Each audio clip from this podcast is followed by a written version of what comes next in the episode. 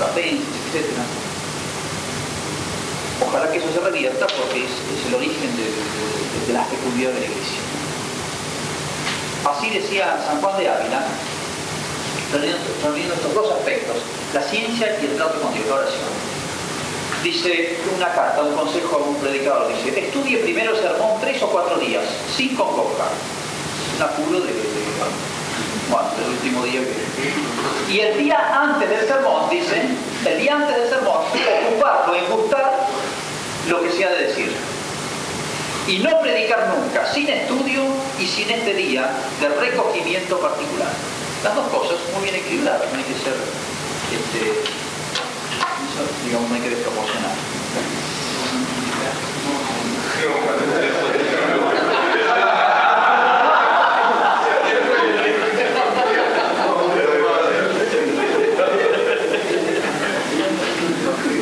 En otra carta, San Juan de Ávila decía, ante una consulta de un predicador, San Juan de Ávila dice que fue, es una gallegada, un poquitito me parece una exageración, pero dicen que después de San Pablo no hubo, otro predicador en el mundo más grande que San Juan de Ávila. Bueno, puede ser una, exageración, pero ha sido, junto con San Vicente Ferrer, tal vez los más grandes predicadores que ha habido. Dice, le encomiendo a un predicador, decía, que de tal manera aprovecha a otros que nunca pierda su oración mental y recogimiento. Fíjense esto, ¿no?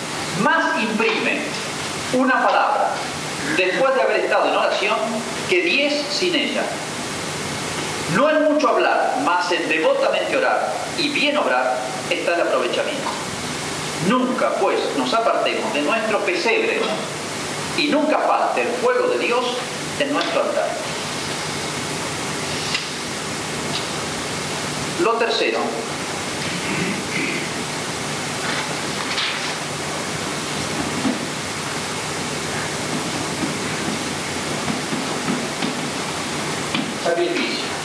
Hay una ley cristiana que, que es... La que viene ahora es. Hay una ley cristiana que es este... No hay redención sin efusión de sangre. No hay redención sin efusión de sangre. Así que los que siembran entre lágrimas cosechan entre cantares. Es inútil. la fecundidad cristiana viene de la cruz. Y eso nos lo contagió Cristo. O nos debe contagiar. Y especialmente en la predicación.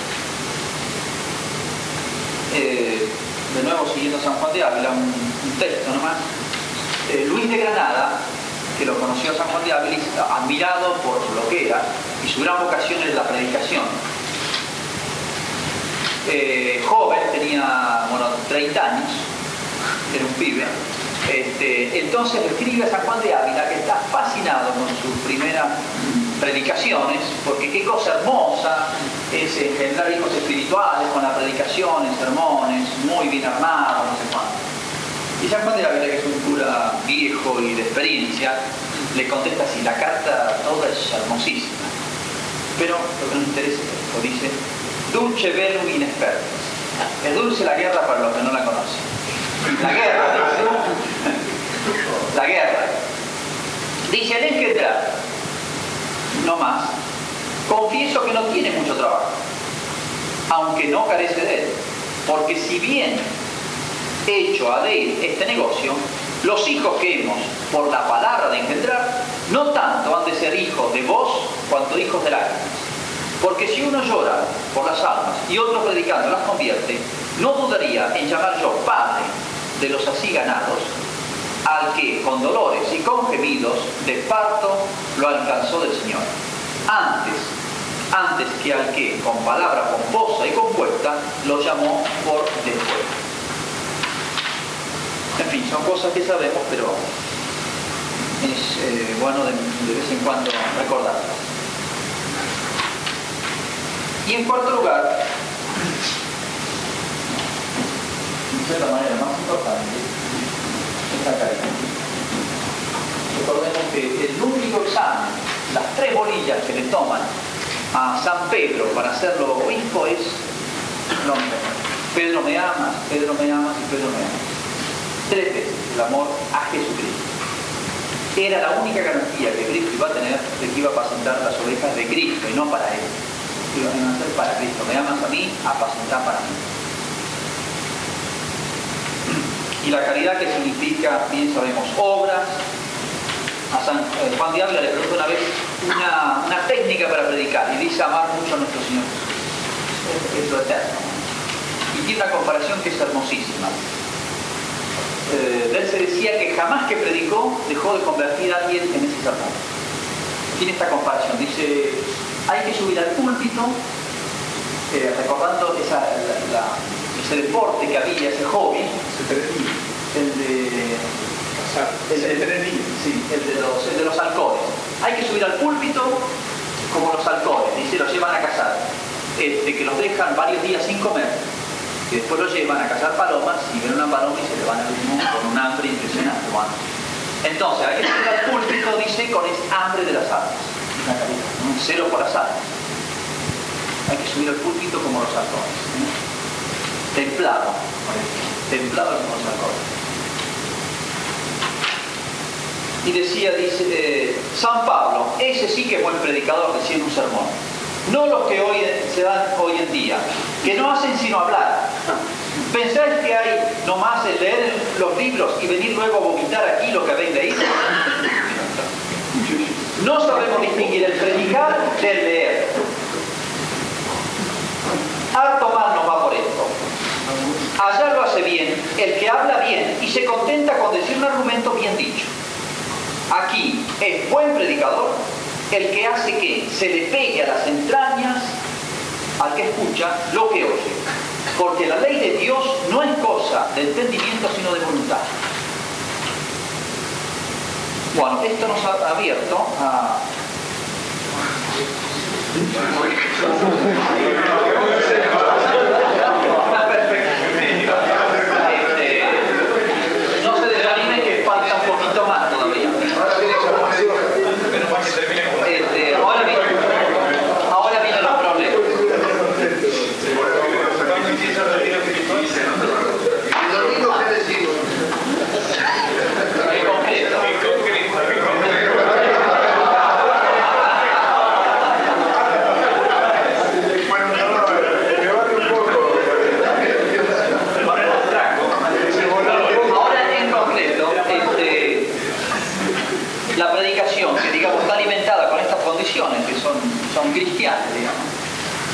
debe reunir tres condiciones conocidas este, que las trata San Agustín y las pasa, las recoge después Santo Tomás. Tres características debe tener la, predicación.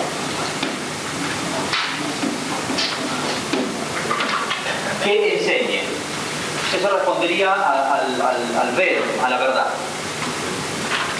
Sobre esto, yo creo que siempre, en todo sermón, algo, alguna cosita nueva hay que enseñar. Este, una vez San Alfonso escribe una,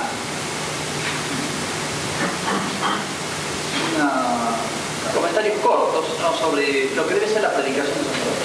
Y le contesta uno, porque San Alfonso ponía que decir sencilla, sencilla y popular. debe ser siempre la predicación. Y le contesta un gran literato diciendo eso depende del público si son, si hay gente este, de más nivel intelectual y dice siempre la predicación debe ser sencilla y popular y hace una larga carta que le escribe el sacerdote y dice me extraña que usted y me escandalizo que usted no entienda eso y le trae un bombardeo de argumentos empezando por las predicaciones de Jesucristo la predicación debe ser de tal manera primero porque no, no siempre hay un público súper intelectual y esos intelectuales hay que tener cuidado con cultivarles los artificios intelectuales, que van a escuchar malabarismos este, intelectuales, pero que no les toquen el, corazón, etcétera. Impone citas de padres, etc.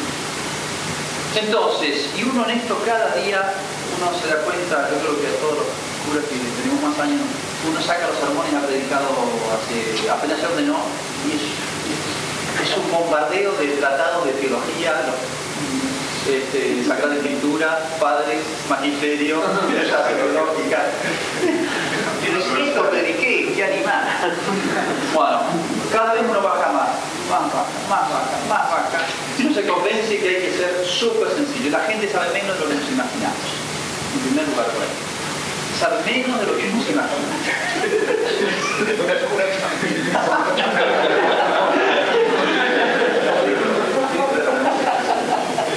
La gente se Yo creo que más. Y fíjense una experiencia, yo lo, lo he visto en dos lugares, que estaban las misas y entonces, claro, los hacer una misa de niños. Bueno, la misa de niños. Al poco tiempo es la misa que más grande tiene. Porque es la que más les gusta, porque entienden todo y, y les resuelve más. Y uno está predicando para chicos de primera comunión. Y qué verdad. Ramiro, me, acuerdo siempre algo de Monseñor Tortora. Y realmente esto que lo he escuchado muchas veces me cuesta unirlo con el Monseñor. Él nos decía siempre, no subestimemos a la gente cuando predicaron. ¿A qué se referiría? No, no sé si alguno de Tal vez en las exigencias, no ponerle cosas flojas, sin, sin siquiera No la forma, más a la voluntad que a la inteligencia.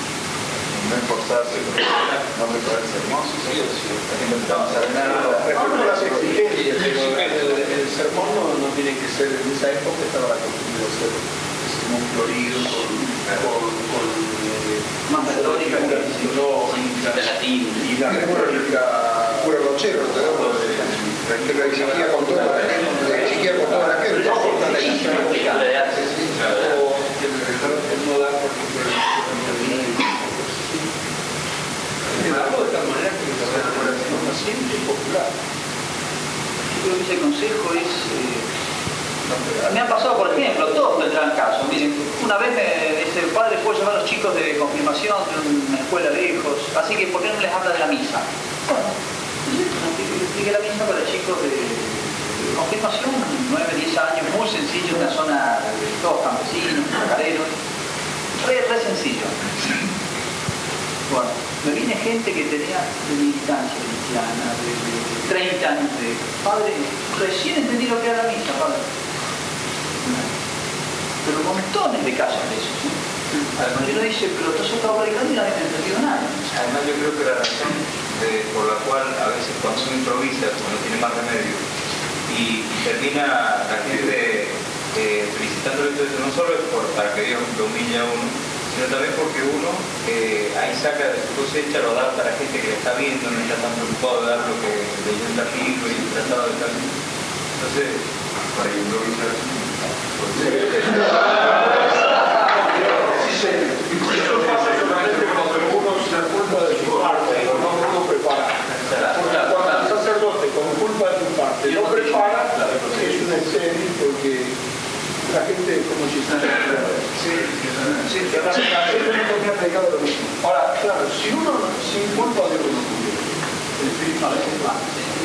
tema que Claro, que pueden sermón y con otro evangelio,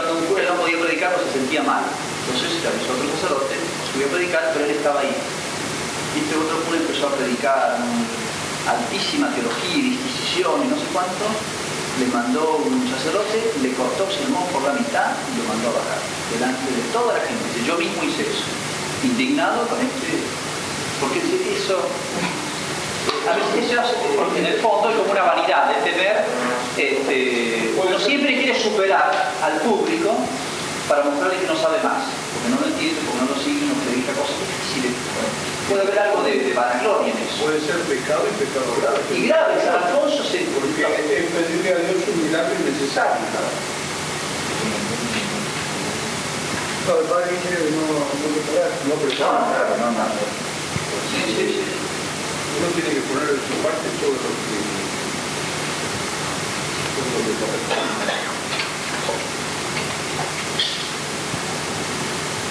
Yo creo que también no hay que temer eh, repetir. Como ya hablé de la Eucaristía, claro, todos los años que la recorto. Ya hablé de la Trinidad, todos los años que la Trinidad. Primero porque es, eh, uno nunca repite exactamente igual.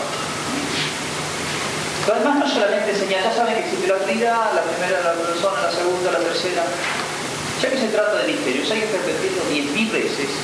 Yo me acuerdo, por ejemplo, contaba la vida en la fiesta patronal, contaba la vida de Santa María Goretti. Todos los años contaba la vida de Santa María Goretti. De punto a históricamente, haciendo reflexiones.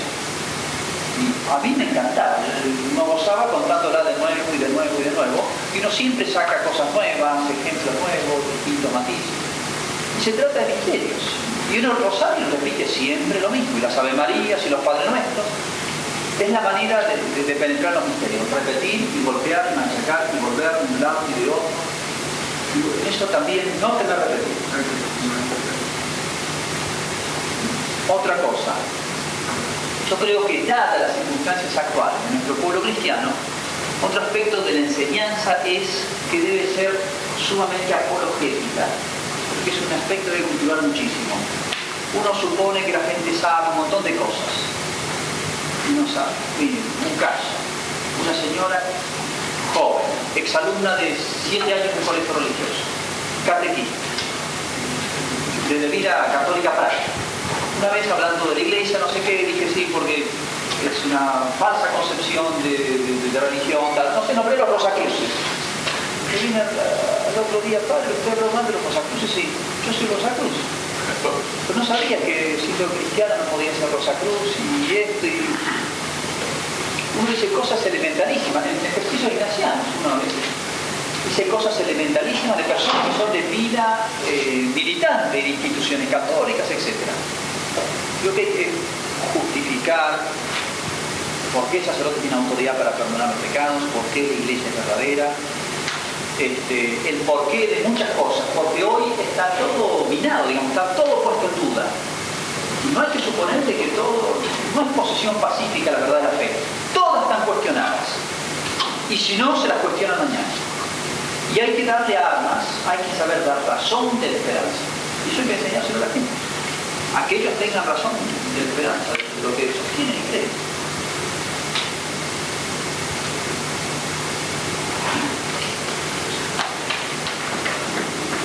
Bueno, eso en cuanto a la, a la enseñanza. Yo creo que siempre se debe enseñar de una manera sencilla este, para el gran pueblo. Y nos admira, por ejemplo, San Juan Crisóstomo, un hombre de entendimiento superior.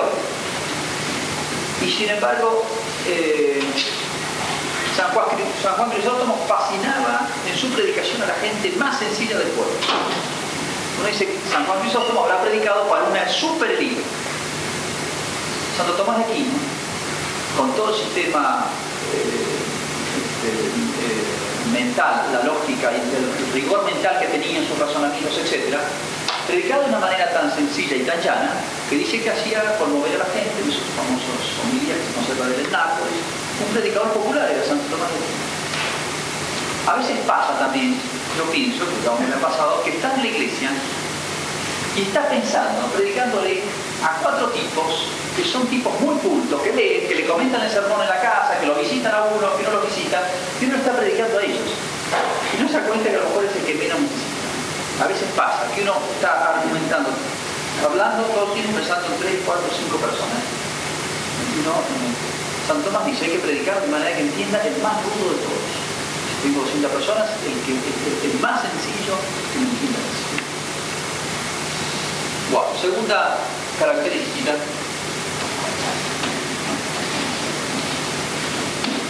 de deleite, esto respondería al, al fulcrum, a la belleza, a la hermosura de la verdad. Hay que ser, este, amar la verdad y presentarla de una manera este, atrayente.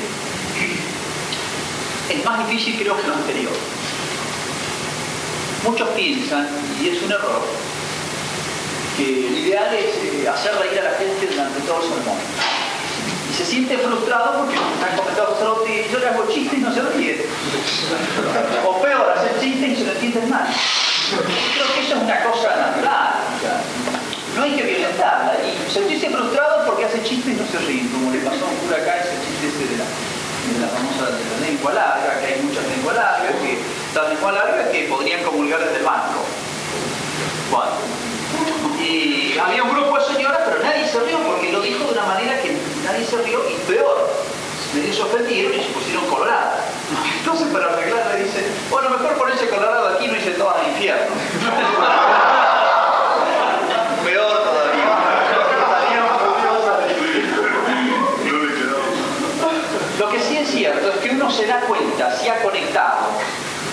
Con el público, si hace una cosa, si dice algo este, gracioso, si la gente reacciona enseguida, es una manera de medir si la gente lo va siguiendo y captar, como captar su benevolencia o para en, algún momento distraer un poco, puede ser.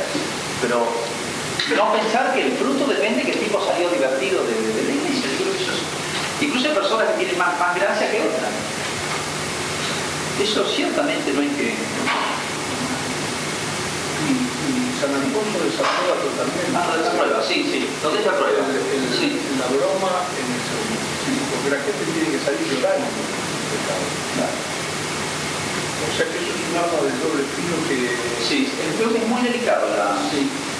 Sobre todo en la misa, ¿no? que es acción sagrada, porque a veces puede ser en el ejercicio, San Ignacio dice no decir cosas motivas a misa, pero a veces para entender puede, puede venir bien yo creo que lo que está prohibido en ejercicio es decir cosa motiva a misa que sea distractiva, ¿eh? porque a veces hay casos de predicadores que buscan hacer chistes, puro chistes, ¿no? Eh, no para iluminar la doctrina o para entender o para...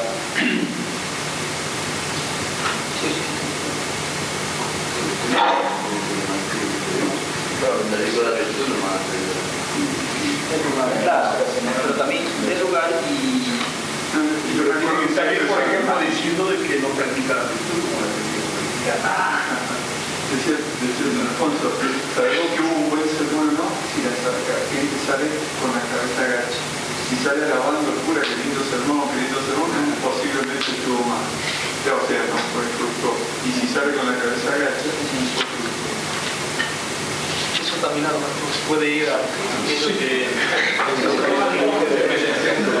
cuando se dice que la verdad no es aburrida, ¿no? La, verdad no, la verdad no es aburrida, digo que ser lo más.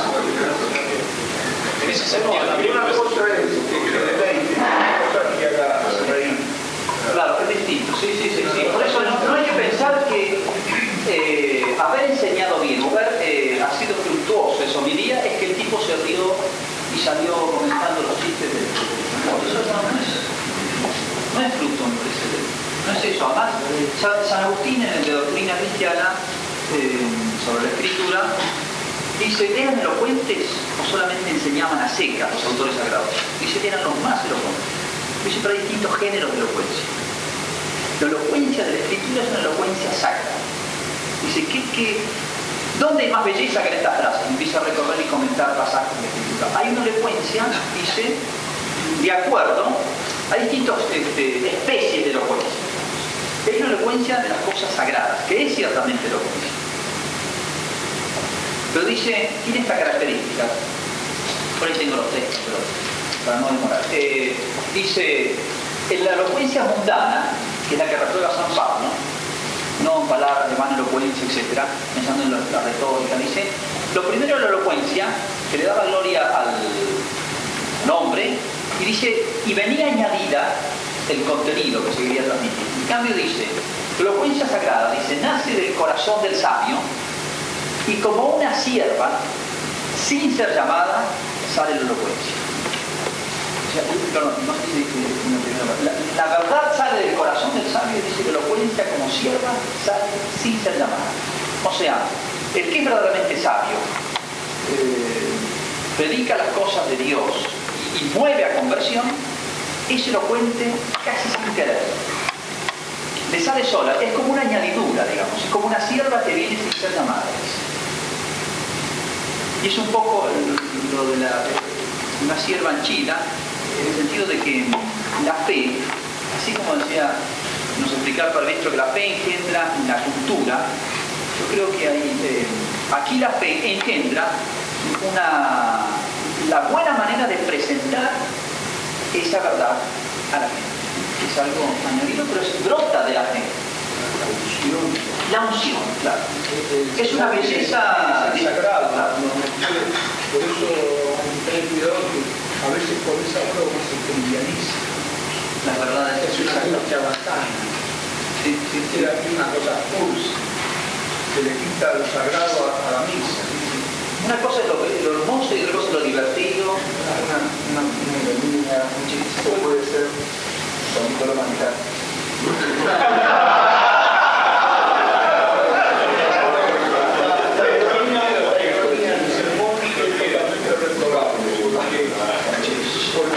¿Cómo la ironía? La gente de ironía es, es reprobable. Es una cosa muy peligrosa porque la gente sencilla no capta la ironía. Y, y quedar la idea contraria de lo que vos ironizás. Claro, claro. Eso hay que, hay que manejarlo con, con muchísimo cuidado. Igual, igual, igual, Era Troyó el que decía que la Corder hacía trepar la gente a los confesionarios y el cura de arte nos hacía meter el confesionario. Dice que fue La Cordercho. Te aplaudo. Bueno, el último punto que intervino. La, la tercera característica para hacer realmente predicación cristiana, Utflecta. Esto respondería al bono, y eso es lo más importante, que se convierta. Alonso Rodríguez dice, ¿qué es la verdadera predicación? Que el tipo entre hecho un demonio y salga hecho un, un ángel. Este es el principalísimo. Dice aquí San Agustín, los que hablan con elocuencia son oídos con público. Los que hablan con sabiduría, sea que se agregue esta nota, son oídos con provecho. Y él le tocó una vez, se había armado un lío bárbaro en un pueblo vecino, una ciudad vecina, ahí en Cesarea de Mauritania, de una especie de peleas entre familias, tipo familias mafiosas. Tuvo que ir él a predicar. Este, y brillantemente hizo un sermón, bueno, y dice, y así. Sin embargo, dice, no me persuadí haber conseguido algún fruto cuando oí sus aplausos, sino cuando los vi llorando, ya que por las aclamaciones conocí que entendían y se dedicaban, mas por las lágrimas indicaban que estaban vencidos.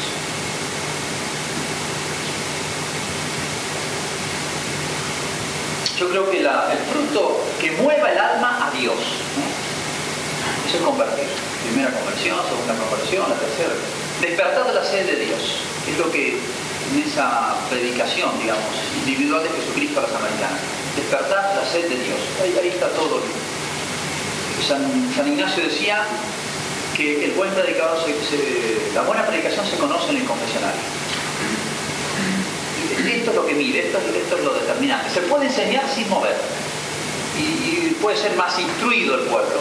Pero no es ese eh, a donde debemos apuntar, sino a mover hacia Dios. De nada está saber mucho.